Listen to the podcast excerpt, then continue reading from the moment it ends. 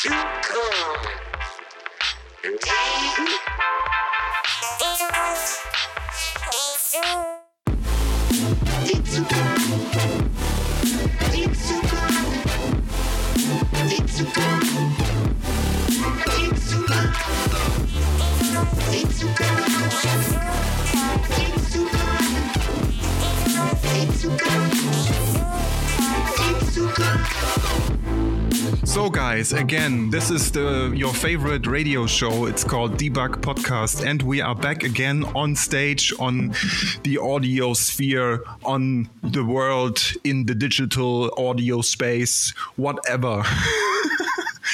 Um, we've been away for a while um, for several reasons, but we are back. Um, in this case, in English, and we have a special guest um, in this episode, and um, I um, don't want to introduce Naoto in the first place because we come up with a new category which is called Quick Quickies. And uh, Quick Quickies is, uh, as the name says, um, really short questions our guests have to answer. so our actually our guest is called Naoto Hiada. Uh, Hieda, sorry. no worries. It's already I'm I'm not into I'm not in the uh, in in the practice. Uh, No, but actually, that's a rare name in Japan as well. I mean, I mean, I'm I'm from Japan, and uh, Hieda is not really like a common name, so everyone makes mistakes. So you're not the first one. Oh, sorry. Okay, but d- does it have a meaning or something like the, the like the German ones? It's like uh, yeah, it's kind of a type of grain, like rice field. So probably my ancestor had uh, some kind of grain field. uh, it's the the equivalent in German might be Müller. That's the guy who's like Something grinding that. the grain. exactly. Or maybe we next uh, live uh, next to each other. ah, maybe.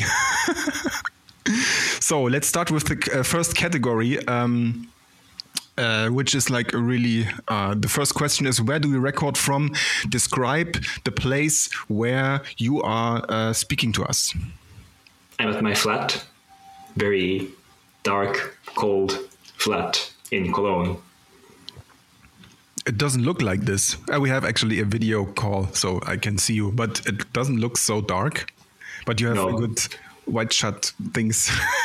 And I have some posters I did print with a risograph. oh yeah, Riso. Oh, that's I love Risograph. Uh, it's very very great. Okay, uh, next one is um, I love this question. If um, uh, you had to be a um, computer hardware part, what would you be? Wow. If I were a computer hardware part, Yes. Then I would be. Oh, that's a tough question. Um, I'm pretty sure I'm not the motherboard. I'm not the RAM or I'm not the CPU. I'm more, on the peripheral, like maybe like a interface. Let's say audio interface. That would be nice. That's nice. That's nice. I, I also uh, had to think about the question in the first place, and I thought about I would be like the network port. That's nice like the because nobody takes care of it, but it's the most important part sometimes. I see. Yeah, yeah, yeah. It's like IT admin. yeah, and it's blinking all the time. True. yeah. Okay, third one. Uh, what is fun for you? what is fun for me? Um, you mean in Corona time that no one has fun?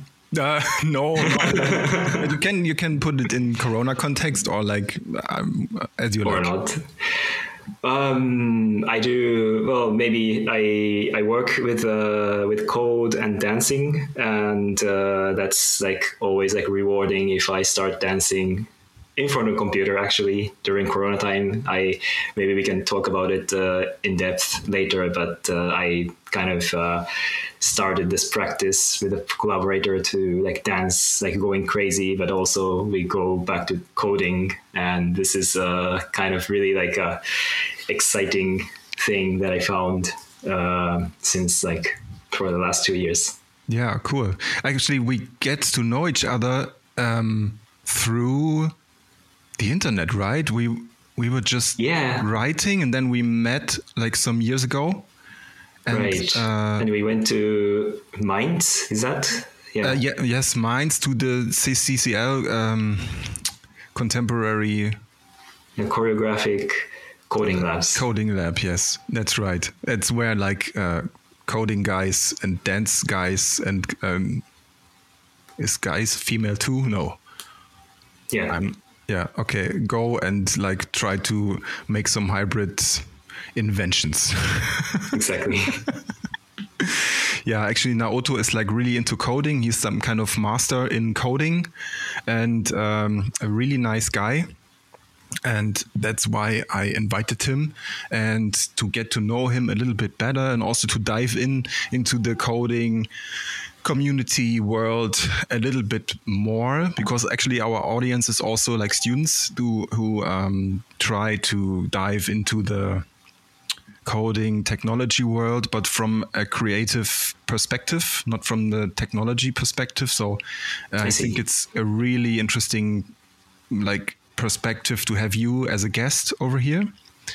Thank so um, I would like actually to go right into our next category, which is called instant triggers. And actually, when you listen to this podcast, you can uh, like participate too, because we are, or I'm going to drop uh, words, and then uh, you uh, have to like come up with, or actually, you have to just drop out the stuff that comes into your mind when you hear this word actually can be a word or a sentence yeah or like what do you want to say about it. Okay. So the first one is a uh, it's an easy one. It's called um, error. Error. Error. Uh, red. Uh, that's it. it's just red. okay. So um, when I come up with error, I'm like, uh, it's actually I hate errors, but I think they are really necessary and they are the most helpful things um, in tech world, but also in the real world. Yeah. Somehow. You see, it's becoming philosophic. yeah, and also like uh, I always think about the difference between error and glitch and this is also interesting topic. What is considered error? What is considered glitch? Or it can be both. So that's actually uh, really near to the second word. Okay audience please. The second one is queer coding. Queer coding. Um, i think you have to myself. explain it now too because you created the world. Uh, the world. The world yes. the world. Sorry. I created i'm the creator of the queer coding world. Yes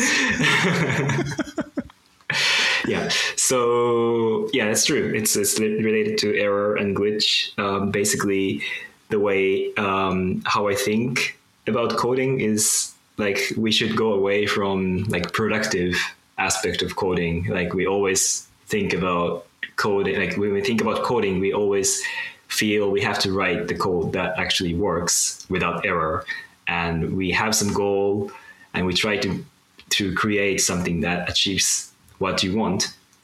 And I think if you learn like processing these um, P5JS, these creative coding tools, I think uh, there's more interesting ideas about error and glitches so that you code and then uh, you make some mistake, but actually it produces interesting results. Can be images, can be sound. And th- I think that's kind of beauty of creative coding. But I feel I want to expand this even further so that I feel I'm so liberated when I code. I just don't think about the outcome. It somehow does something, and I sometimes dance. And this kind of hybrid idea is the queer coding. This sounds really interesting because oh, actually I want to go, come back to this part again, but uh, I have yeah. a, another question because when uh, when you like code stuff, then most it's it's really abstract, right?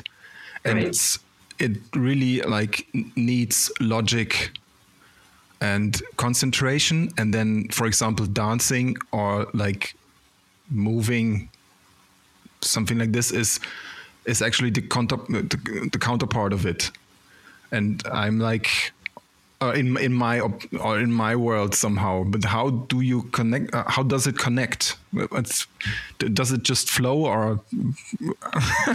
yeah, I I think so. It's uh, the tagline of our project is uh, the project is called Best Practices in Contemporary Dance, and uh, the tagline is that it's a queer form of conversation between technology and bodies, so that it's like not like we're not like uh, how to say like there's no hierarchy between the technology or the body. So we express with the body the computer expresses through code i mean i code and then it does something to me and i play with what's on the screen what is i usually use the webcam that is filming myself and change the color change the shape through code. And that's not something I always uh, I can predict like I want blue color, but maybe I end up with red color, but it's okay, and I just dance with it, and yeah. then now I feel I want stripes, I want different morphing, and then I code, and then probably I will produce something different. So it's like a constant conversation between the computer and my myself. Mm-hmm. As I have to like make up some kind of image uh, for our listeners actually when because when you like Google Naoto in this internet, you can like find some videos where he's like explaining um, like coding aspects in I think mostly in Hydra, right? Or how do you call yeah, it? Hydra. Hydra or Hydra, yeah. Hydra. And actually, um, it's really interesting to see his flow in like working in this digital space because that's what I actually wanted to ask because I think it needs a lot of mastery in coding to like become fluent in it and not like get stuck into syntax uh, errors or in logical errors and stuff like this. So, do you or would you agree that actually it's necessary or like is it, is it also possible for for a beginner to like get into flow? Yeah um, i think that's a good question. Um, there is of course um, some kind of mastery. Uh, i don't know if i master it but i practice with the code like in a performative sense not just creating something but how is it just coding a bit and dancing and coding and dancing. Uh, so that's like what i'm getting used to. Um, and also another aspect of it is Hydra is so um, how do I say it's it's made with JavaScript. It's it's just JavaScript, but it's a library that allows you to code visuals uh, without making so much um, so many errors, which is a great thing. Like you like you don't need variables, for example. If you use processing, you need variables, loops, um, if statement that always you know like leads to an error. But Hydra is so simple that you just put a function with some parameters, another function, another function. Uh, it's like a modular synthesis. Like you plug some cables and there's no error, right? You just plug cables, so it might end up with an uninteresting, non-interesting result, but it will not give you give you an error. So that's yeah. the same concept. Well, I think it's really interesting because, um, uh, again, I have to paint a little image um, because Hydra is like is really like I would say a low entry tool because it works in every browser and you code actually in real time, which means there's just actually you open up a website and then you can type in and then stuff happens on the screen instantly right. you can connect your webcam and everything with it and it actually um, it surprises people that this is a programming environment i think so because True. everybody thinks about like consoles and uh, crazy guys with like banded bags in their dark rooms stinking and stuff. And then in the opposite you have like naoto and other people who like uh, like just play i don't want to use the word play because it's not just playing around and screwing around. It's also like designing and artistry whatever. But it is playful. Yeah. It's playful right. Yeah. And it's playing i think uh, in, it embraces the error too. so right. because yeah, it's like some because you you were also talking about this queer coding thing and the embracing of errors and stuff, and that's what I really like about this tool actually because um, you uh, you are always surprised by the machine and uh, right. you are always challenged and okay like most of the people are challenged with coding but challenged in another way. Yeah and this still like uh, you know like if you play with scratch you uh, like this block based coding you soon get like you know uh, it's for kids wall. actually. It's yeah like based yeah. exactly and uh, you feel like you cannot do much although you can like you feel like you know okay it's just the the character moving or you know just like little animations and you can't can't really make big thing out of it. Um, that's that's i think i'm not saying this is true but uh, i think this happens often with hydra. I think there's certain like um, type of that as well. Like you know you start to feel that you're only making these you know images like full of colors like glitched out. But also, if you really look into it, actually, I wrote this uh, online book called Hydra Book, uh, where I explain uh, like different tricks that like really um, you can start crafting images like not just like a colorful uh, you know everything like s- spread out but you can actually make kind of abstract images um, yeah, you can you can refer to that book. Um, so that's that's what I really um, I, I like about link Hydra. In the, in the description. Thanks. I actually I visited it yesterday. It was really fantastic. I love it because you. actually you are playing with this feedback loops. It's like a central part, I think, from Hydra yeah. or in Hydra.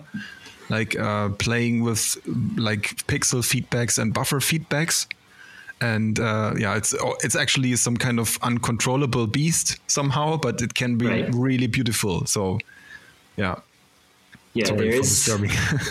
yeah, yeah, that's that's what I like. You know, sometimes it goes out of control, but also you can find some tricks to mm-hmm. you know start to find your own way of you know expression.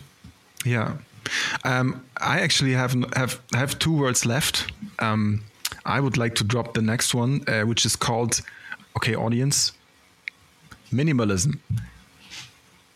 Oh, minimalism. Minimalism. That's uh, that's a difficult word. I don't really think about it so often. It feels like to me more like a contemporary art or like you know, uh, in the last uh, last century. You know, I'm not saying it's good or bad, but uh, um, yeah, I think uh, like for example, processing makes me think of think of minimalism, like in terms of like the colors you use or the shapes you use. Of course, you can go beyond that, but it seems people enjoy that uh, this kind of aesthetics. Um, you know, of course, like you start to like recreate uh, Bondorian patterns or like you know these like uh, minimalism. Um, but uh, to me, to my from my practice, I try to go to the other end, which is really messy um,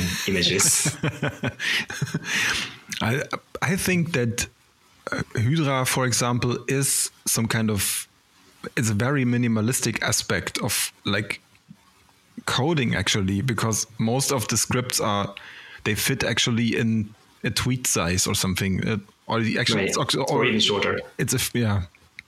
So it's I think it's it's really minimalistic. So um, um, this is what what I found out and actually I recently like worked a lot with this um, with other communities like the GLSL sandbox and uh, Shadertoy, which is uh, which are also communities, uh, online communities where you can code uh, shaders online and share them. And um, actually, I was surprised because the community is really like alive. They mm. help you out and like create cr- like crazy mathematic stuff. I never could have done so. It's really, it's. I, I was really surprised and like for for actually since many years I was like really like cool this is a really nice community. And I like also like came up with the connection to the demo scene. Maybe you uh, oh, I yeah. think you know them too. It's like some kind of subculture which comes from the cracker scene actually and they develop visual programs mostly shader based but as small as possible and um, yeah like they often have like different categories with the the limit of the size of the program yeah but uh, do you have any uh, like um, interference with the scene or uh, I have some friends, but uh, I don't personally do um, participate. Mm-hmm. Yeah, me. I, I just saw them on the web, and there's like some kind of contests and stuff. it's really, you should uh, you should actually check it out. I put a link in the description afterwards.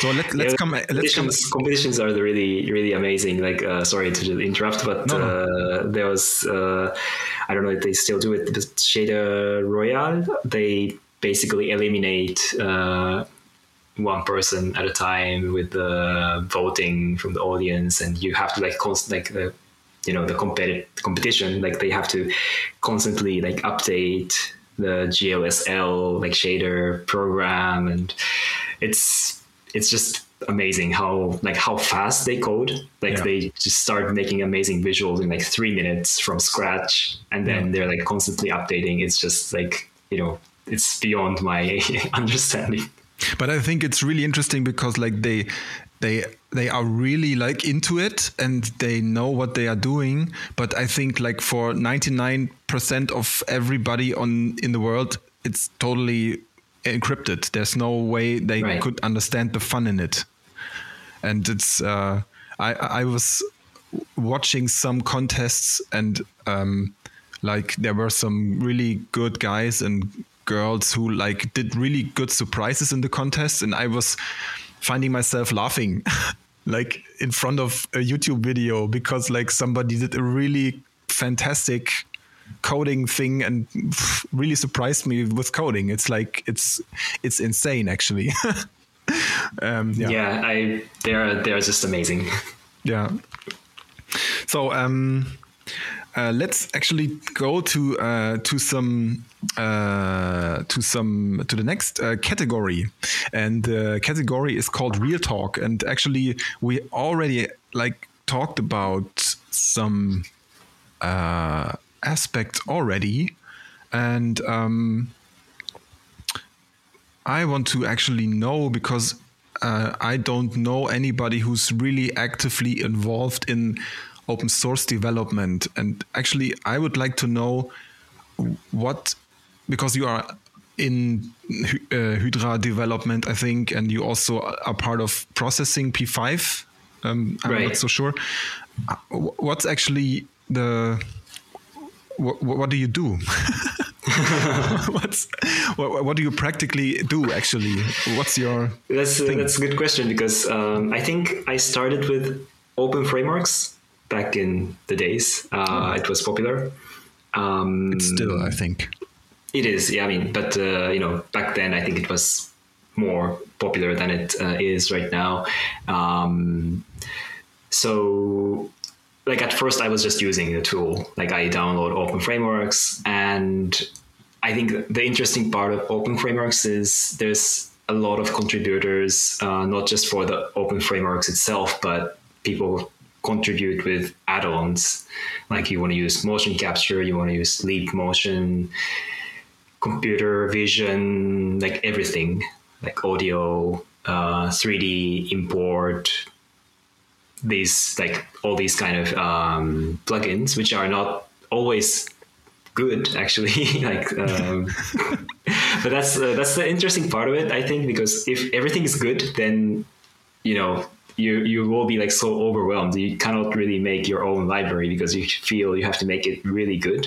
Um, i feel processing has this problem a little bit but let's let's just not, talk about it. Um, so I started to also make my own library, or if someone someone's library is like outdated, then I change it and uh, propose uh, changes, pull requests on GitHub, and that's how like I started to feel more comfortable with uh, open source. So I'm not, I was not like a huge contributor to open frameworks, but I learned how to make uh, commits, pull requests, like also, you know, talk with other contributors and see what uh, should be done, what can be left as, a, you know, um, some somewhere else. Uh, these like the decisions, decision making. Um, yeah, that was my that was the beginning of my career, let's say. But and do you have do you have some kind of uh, do you have a proper programming education, or are you self trained? Um, I studied engineering, so oh, yeah. when I started that, I was already I already finished undergrad in engineering, but I only had like the basic um, understanding of programming. Like I understand like for loops, if statements, these things, but you know, it's like writing a real program is different, right? Yeah, sure. yeah. So that's that's also like where I kind of gained more experience. You know, you have to install Xcode and then you have to make these project files and all these things that I kind of self um, trained through working with open frameworks, which is quite tough, you know. yeah, I know, because it's like uh, you're you're like already confronted with the whole complexity of a computer actually. Exactly. So it's like yeah. uh, sometimes i'm always surprised because i think i understand a lot about a machine but i always dig into something which is like totally like blowing my world. Like for example the shader world is like it's insane. Like i see the syntax and i can read it, but I don't. It's it's like what the hell is going on in buffers and whatever. It's like it's. I I love it. yeah, I actually like. I'm not so confident with shader, uh, although I understand uh, more or less. Uh, I don't actively write it like the those um, Demoscene guys. I can't do that. Uh, but also, you know, like as I said, I worked with open frameworks, and then that's where I also was introduced to shader coding basically, um, and then I started processing. I think people often have like different, like the other way around. People start with processing and start uh, then move to open frameworks. Yeah, mostly. Um, but uh, for me, it was well. Actually, I knew processing before I started open frameworks, but then I seriously started using processing because um, I actually don't know why. I don't remember why, but I was kind of I just liked how processing is done. Maybe it's related to the minimalism that, uh, like with open frameworks, you are kind of distracted with all these add-ons, what you can do with C++, with uh, low-level things, but processing is Java, so you can do similar things, but also like you, like with the editor, like I start to feel like, okay, maybe I can make interesting images just with boxes yeah, sure. And it's also like just for the guys who, uh, who don't know who don't know processing. Processing is actually a programming environment, a small tool which is open source, which means like everybody can download and use it and change it. And actually, it starts with a white screen again. So, and um, that's I think a really interesting part, and it's very well documented in a way that um, beginners can understand it and there's a lot of examples and good tutorials in the web. So, like in the uh, university context, it's like one of the most interesting tools besides P5JS and stuff. Yeah. Anyway. yeah, I think P5JS is now uh, kind of taking over, but yeah. um, P5JS is basically designed as a JavaScript version of processing. And I use both tools. I mean, kind of less often these days uh, because of Hydra and other things, uh, other interests I have. Um, but uh, yeah, going back to the, the topic about the question about how I kind of work with open source world communities is uh, basically um, yeah, like I actually don't like code so much for the the core like processing op- open frameworks uh, tool itself, but it's often with the plugins or like if I find some bugs, I just report it on GitHub, which is you know it's very important. Actually, it's small thing you can do, but uh, whenever you find okay maybe this is wrong, then you just open an issue on GitHub, and then people say okay maybe this part is wrong or this part is you know can be changed or you can actually dig into the code itself and make a small change. If it fixes, then it will be approved to the to the main repository. Um, and you know, it sounds very small contribution, but it's actually like a you know huge step. Um, and I really encourage everyone to do it, even if you don't really know what's behind processing or P5.js. If something seems wrong, you can always report it. But you also you also did some meetups, right, or some community meetings in the context of processing, right? Right, and yeah. processing in Hydra as well. So this is like other um, pillar or column or whatever uh, that I have been like involved a lot in the like last year. Um, now I'm kind of going away from that uh, at the moment, but um, as I said, like I don't really code so much for the core mm-hmm. uh, program or processing, but um, I was hosting some events to um, have some, you know, like online event where people present their projects. Um, yeah, and I think that's really important as well to see what other people are doing and show what you're doing to mm. get inspired. I mean, of course, you can post it on Twitter or you can, you know, post it on Instagram, but it's always good to like uh, have small group talking, how, like you know, asking questions like how do you do this part or you know where you get the inspiration. It's good to have these um, conversations. Yeah, absolutely. And I think it's also interesting, maybe a small hint for you because we uh, over here we work we work with both Unity and P5.js at the moment. Um, Unity, like for the other users, it's like a really complex 3D game engine.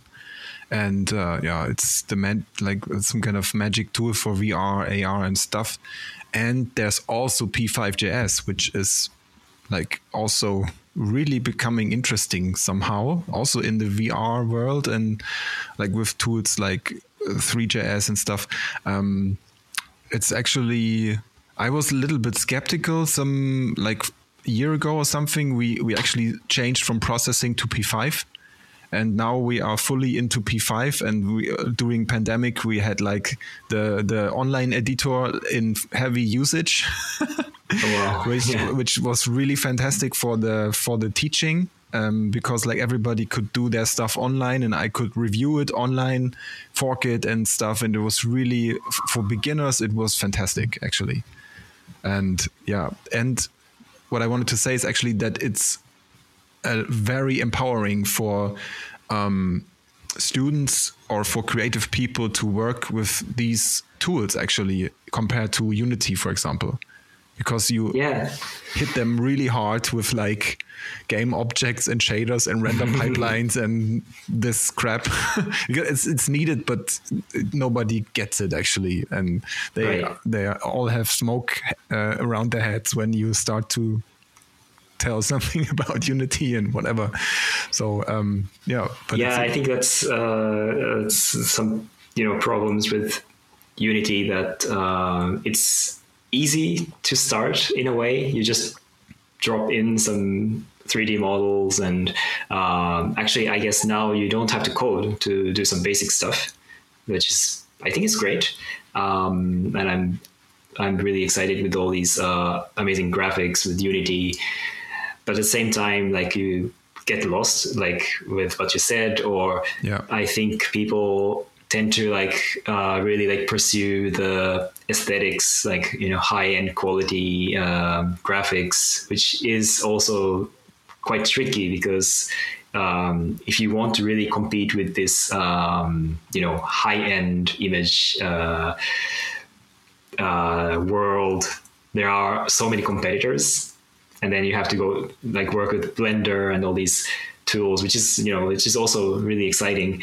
Uh, but at the same time, like you need to know like what is your strength and what you want to really produce. Yeah, I think it's like a two-sided sword in a in a, in a way yeah. because on one hand, when you are somehow mastering it, then everybody is instantly impressed even if it's crap. and that's that's actually a big part because most of the people in my experience don't understand digital art, not mm. at all. Hmm. And on the other hand, actually, um, when you use tools like Unity, um, it's really hard to come up with something different and aesthetic wise. And that's what I really like in the Hydra context Hydra context, um, because you break up aesthetic stuff. It I think I think it refers to like 90s, uh, late 80s uh, crap graphics, but punk rock stylish whatever yeah. thing but it's like it's really fluent it's really fast and it looks like it looks fantastic and it has a, a really an, an own aesthetic and that's i think it's a really hard part to find it and then have the proper skills to to like put it forward and that's also with processing i think there's some kind of aesthetic in those tools which um, don't look like the polished whatever game from industry tool whatever and mm. yeah i i like it actually because uh, that's where yeah. all the stuff is coming from yeah and actually like i just read like a quote about um, someone saying like you're impressed by you know like two year old like child like uh, drumming, you know, whatever random stuff. But then that's good because you know that it's doing like a two year old is doing this, and if you, you do the same thing, you know no one's going to be impressed. And that's the same with the computer. That's yeah. what they say that uh, you know computer does you know make these images, but if you make the same image, that's not impressive. I mean, you know, that's uh, depends on the context, but uh, it's also that uh, we need to know that what is making the image is from computer, is from JavaScript, and that really bias, like makes some kind of bias to our judgmental process. Yeah, sure, but I think it's also uh, I think people or like when you show or actually when I show stuff to people, then I also try to explain them what's the context about it because this is it's not explained very well. It's mostly True. the oh, there's some magic. Oh, let's watch AR, let's watch VR, whatever. And uh, but actually, when you have like when you develop for virtual reality or augmented reality, then you are really, or actually, you are um, you are really uh, or you are you are quickly on the point that you have seen everything because it's really complex to come up with new stuff it's like it's really really complex and um, yeah, that's uh, sometimes a little bit boring, I would say. yeah, it's true. Yeah, it's uh, interesting anyway. Um, Naoto, I have um, I have another uh, real talk. Uh, do you yes. have any? Actually, do you do you have questions? do I have questions? Yeah. yes, I have. I have another one. Okay, you can go ahead. okay, so um, that's um, I think it's also a tough one anyway, um, uh, because I try to like think in a way of the uh, being more sustainable in a way, and that is I think a really hard part in our mm, like area I would say, because for sure you could like um, switch off your computer more often or like uh, don't buy the newest whatever stuff. But actually what can we personally do? Or what can we as community coding art community do to be more sustainable? What do you think?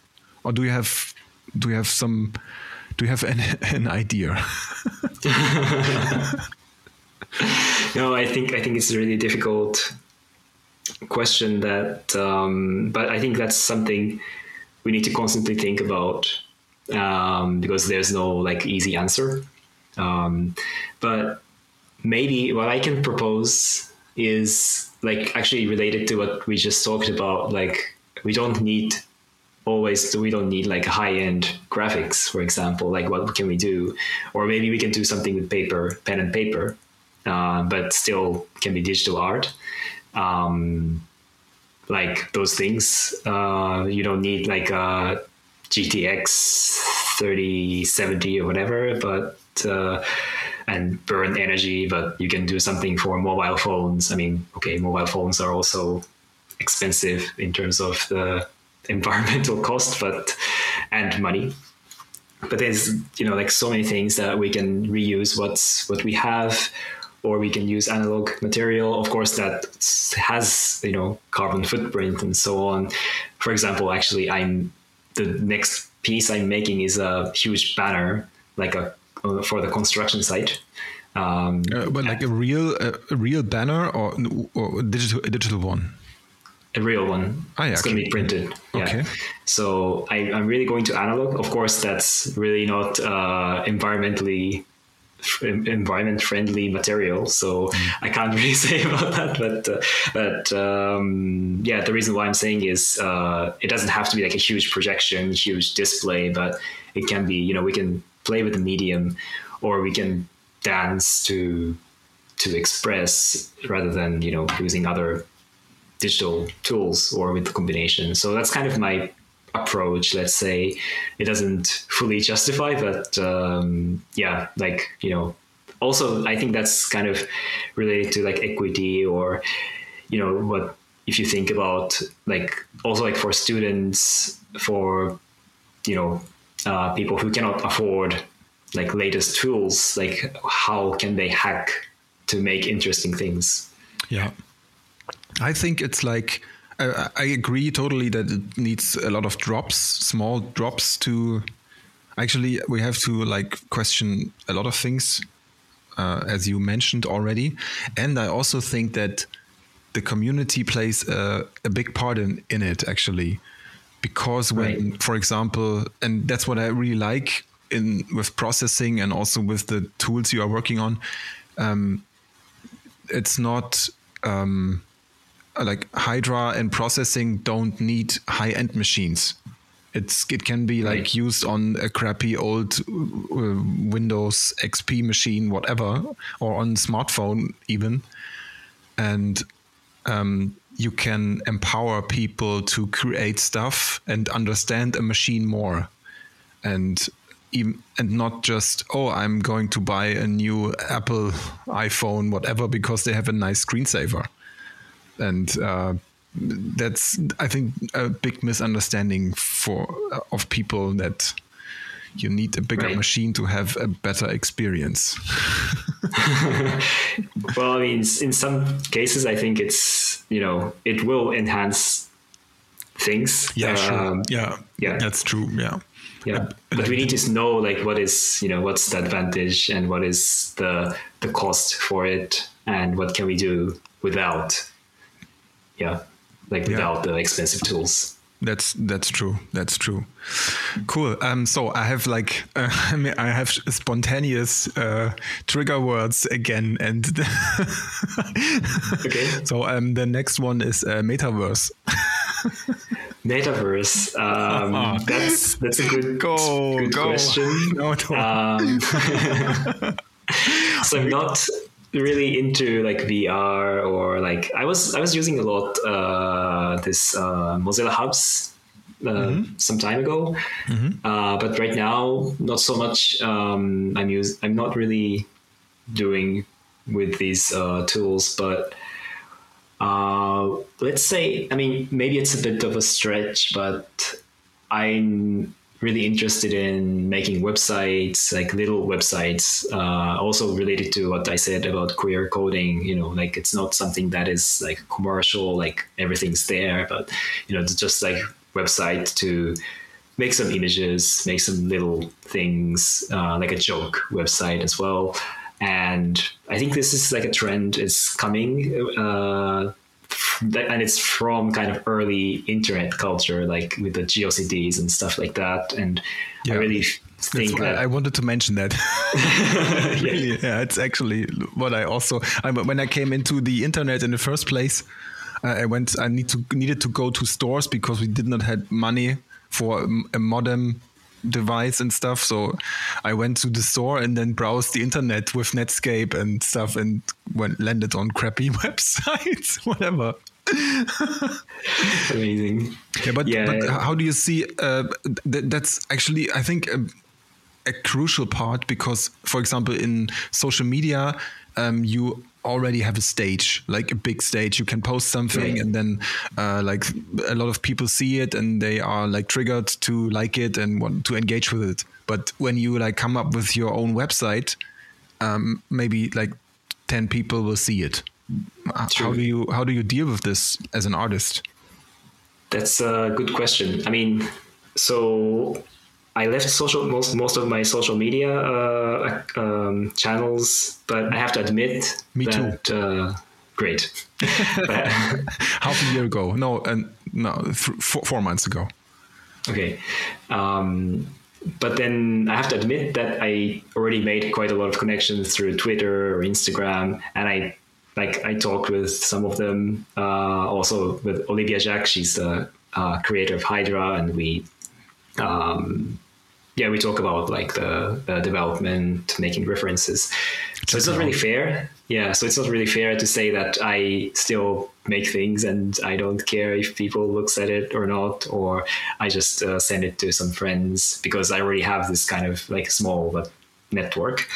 Um, but I think that's that's something we need to think about, like what is uh, going to to be the next like thing uh, instead of the social media so that it's not like facebook or twitter is kind of dominating all these interactions between people but how can we do it? Can we do it without it? That's interesting question. Like people used to have this web ring back in the days. That's what i also wanted to tell in german it's called bannertausch ah. it's like, like when you have a friend, then uh, they give you, they send you a mail, and then hey, let's make a banner Bannertausch, which means like you send a picture and then you link each other, and the website is full of crazy images from other people. nice. And you all, everyone has this banner on yes. the web, website. Yes, and uh, in the first, I, I, can remember it because I came, I, I, come actually from music punk rock context, and then everybody did some banners, but like uh, massive sizes. And your website was totally broken and because like the banners were like any size. Just yeah and keep loading all these uh, images. Yeah. But it's so, it's actually I would really like to to see it. So um so in this actually from this position on, please guys outside of this world, uh, uh, please uh, embrace the banners. Let's make some parallel culture uh, hijack Facebook and all these nonsense people make own rings. exactly.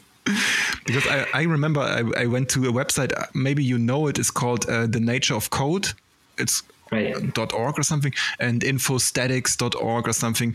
And um, um, there was also a ring uh, connected to these websites actually, and they were also interconnected for sure. But I found a lot of other stuff in this context, and I revisited them currently, uh, but they did not like update it a long time ago. So. Oh, interesting. Yeah, they need to. So, guys, I don't know you, but you need to uh, update your websites. Sorry, shout outs. That's important. Yeah, sure. Cool. Naoto, fantastic. Um, I see uh, the time is running uh, already um, really late. Um, do you want to actually add something that is on your heart, on your mind? I guess uh, we talked most of the things. Um, yeah, I think sustainability we talked about. I mean, also maybe I would add like. Do like you have any shows Oh, my shows. Yeah. Uh, so because wait, Naoto uh, also does like art shows and exhibitions and stuff. So uh, actually, you should uh, check out Double Point. now it's your turn. I try, and we just said we should update the website, and I think I don't have any uh, lists on my website that shows what's next. Uh, but but, I, but actually, I, I was like, um, I had the same problem because when I switched off all this social media crap, I was like, okay, I need a place where to push my stuff somehow. Right. And then I actually reinvented my website completely and then made some. ah, yeah, kind I of- saw it. I, I made some kind of uh, like published archive and then like ongoing projects. So it's like constantly changing and it's like the, the texts are really crappy because I don't care about the uh, spelling because I just want to make some kind of notes. And then I came up with the idea that it's like some kind of black book actually, like a public black book. So what is the crazy guy doing with his free time? Somehow. Yeah, I think it's a good idea to just bombard with all the contents rather than like making everything perfect. And I think that's Yeah. what I re- really like as well. Going back to the next, my next shows or schedules, um, I'm starting a residency in Dortmund uh, from cool. February 1st until end of June. So that's something that I will be probably uploading more contents from what I'm doing with Hydra and performance In in what context Um, is it? In Dortmund. it's a it's a residency at uh, Theater Dortmund. It's a place called Academy for Theater and Digitality. Ah, cool. And we're going to be. I'm working with a collaborator from Argentina, Flor de Fuego, and we're going to be exploring like just what we said about like Hydra, but also making little websites as a performance and every website will do different things different you know small things but we'll have a, at the end we will have like a lot of collections of uh, collection of tools tutorials website experiments performances Sounds great. So I let's keep updated. I would say. And Yes. um, maybe we can like uh, do some kind of live dance coding thing because actually I was like really fixed with the with the uh, Hydra aspect. Maybe I can like uh, uh, fix some students to like join, and then we can great. make a we can we can make a Hydra battle. yeah this would be cool and it's also uh, just a technical question that uh, it has like it has video in right and it also has midi in and osc right uh, not osc but with midi because Ah, yeah. osc doesn't work on the browser uh okay Ah, okay cool But if you need something very specific, maybe I can help you to do it. yeah but it's just like uh, uh, i'm just spinning my mind cool uh, naoto it was a pleasure to meet you in Yeah, thank you for digital the space. invitation. Yeah, it was actually really, uh, um, really uh, comfortable with the because we actually I'm doing this for the first time, like the purely digital remote podcast because normally we have like uh, guests over here and see. we we eat cake or Oh, drink beer and stuff.